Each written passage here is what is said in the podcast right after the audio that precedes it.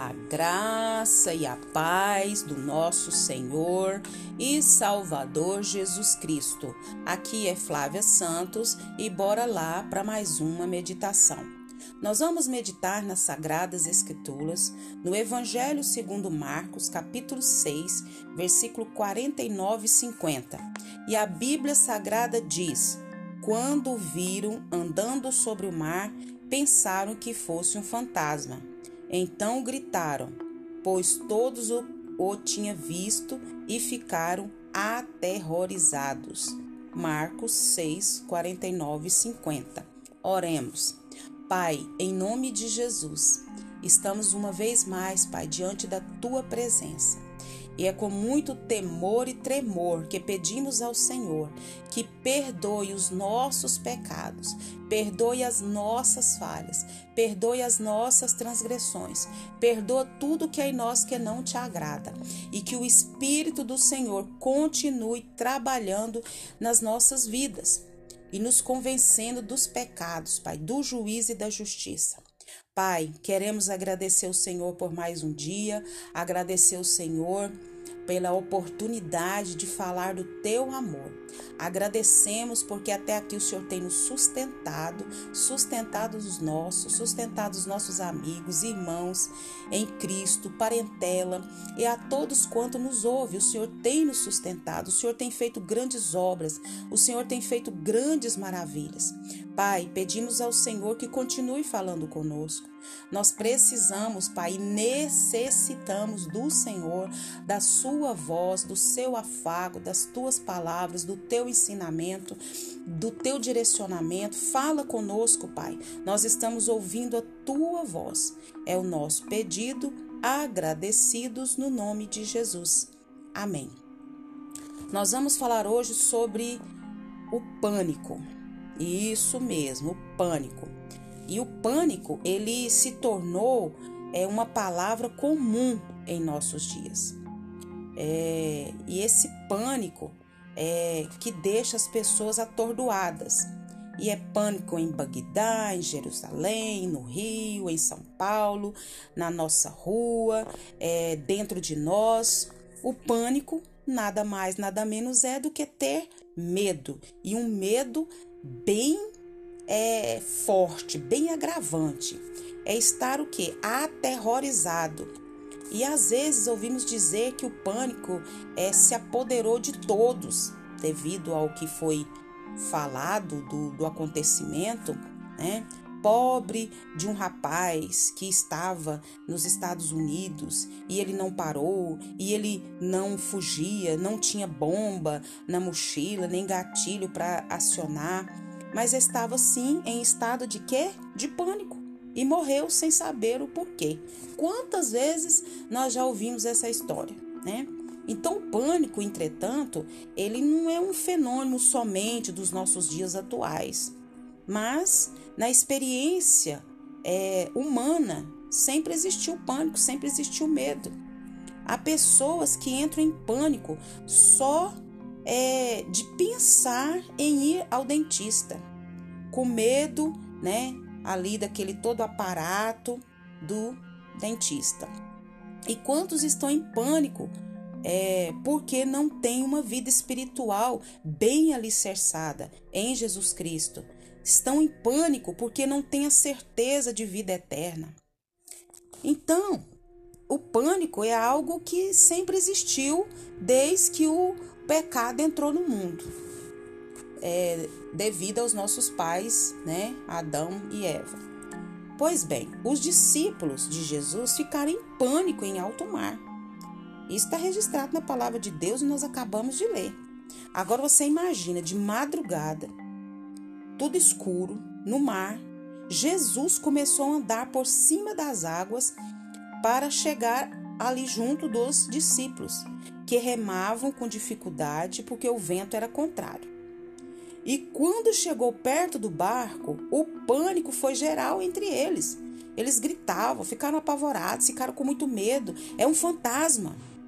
E no meio disso, Jesus lhes dava uma lição que chegou até nós. Ele falava aos seus discípulos com com voz suave e amorosa, oferecendo o que? Tranquilidade, no meio do pavor deles e também do nosso. Coragem, sou eu, não tenho medo. Palavras que trazem conforto em qualquer tempo. Tá passando uma crise financeira? Coragem, não tenha medo. Eu estou com vocês. Jesus está dizendo para nós nesse momento. Tá enfermo? O, o diagnóstico do médico é terrível. Coragem, não tenha medo. Eu estou com você. Eu estou dentro do seu barco. Creia em mim. É uma crise no casamento, é uma crise com os filhos, é uma crise é, na saúde, no espiritual, no emocional. Coragem, não tenha medo. Sou eu, Jesus, estou aqui com você. Então, essas palavras foram para os discípulos e essas palavras também é de conforto para nós nesse momento. Então, Jesus subiu ao barco para estar junto com eles e o vento se acalmou e atônicos, atônitos e tranquilizados, terminaram a travessia. Pânico, medo, continua remando. Pânico, medo, continue remando. É a palavra de Deus para nós nesse momento. Jesus está no barco. Ele está no barco. E de que mais nós precisamos? Mas se ele não está, então você precisa dele pois só Jesus pode acalmá-lo, só Jesus pode acalmar o pânico, o medo e tudo aquilo que tenta amedrontar a nossa vida. Então Jesus oferece tranquilidade quando o pânico tenta o que nos dominar. É Jesus. Então a gente fica mesmo no momento de um diagnóstico, no momento de uma notícia, de um acidente, de uma tragédia, seja do que for, Jesus está dizendo para nós o quê? Coragem, não tenha medo, sou eu. Eu estou com vocês no meio dessa dificuldade, no meio desse problema, no meio dessa dor, no meio dessa angústia, no meio desse problema na sua família, no meio da sua parentela. Coragem, sou eu, Jesus, estou aqui. Eu domino todas as coisas, eu governo todas as coisas. Não tenha medo, não tenha medo. Jesus está falando isso para nós. E nós precisamos o quê? Ter fé que Jesus está trabalhando, que ele está fazendo a grande obra. Então, nós não temos, às vezes nós passamos, temos momentos de pânico, de medo, de angústia, de aflição, mas nós paramos tudo e ouvimos a voz do Senhor dizendo: Coragem, não tenha medo, eu estou com vocês. E uma promessa que Jesus fez quando ele foi aos céus: Eis que estarei convosco todos os dias até a consumação do século. Que promessa gloriosa! Venha o que vier, aconteça o que acontecer, Jesus está conosco. Através de quem? Do seu Espírito Santo, do Espírito Santo de Deus. E que esse Espírito Santo continue falando aos nossos corações. Pai, em nome de Jesus, em nome de Jesus, Pai se tem alguém nesse exato momento que está passando por pânico, por medo, por angústia, por aflição, seja por qualquer motivo, Pai, vá de encontro agora, Pai, acalme, tranquilize, Senhor, porque ficarmos atemorizados, amedrontados, aterrorizados não vai nos ajudar em nada. Nós precisamos e necessitamos confiar no Senhor, confiar no seu poder, confiar na sua graça, confiar que o Senhor está conosco, cuidando de nós. E se tem alguém, Pai, que na verdade ainda não não tem Jesus na sua vida, que o espírito do Senhor venha falar, que o espírito do Senhor venha trabalhar e que essa pessoa, Pai, venha ter esse encontro real com Jesus. Pai, agradecemos ao Senhor por essa palavra, agradecemos por esse conforto, agradecemos, ó Deus, pelo teu afago, agradecemos pelo teu amor, agradecemos pela tua proteção, provisão, cuidado, amor, zelo para com a nossa vida e para com a vida dos nossos.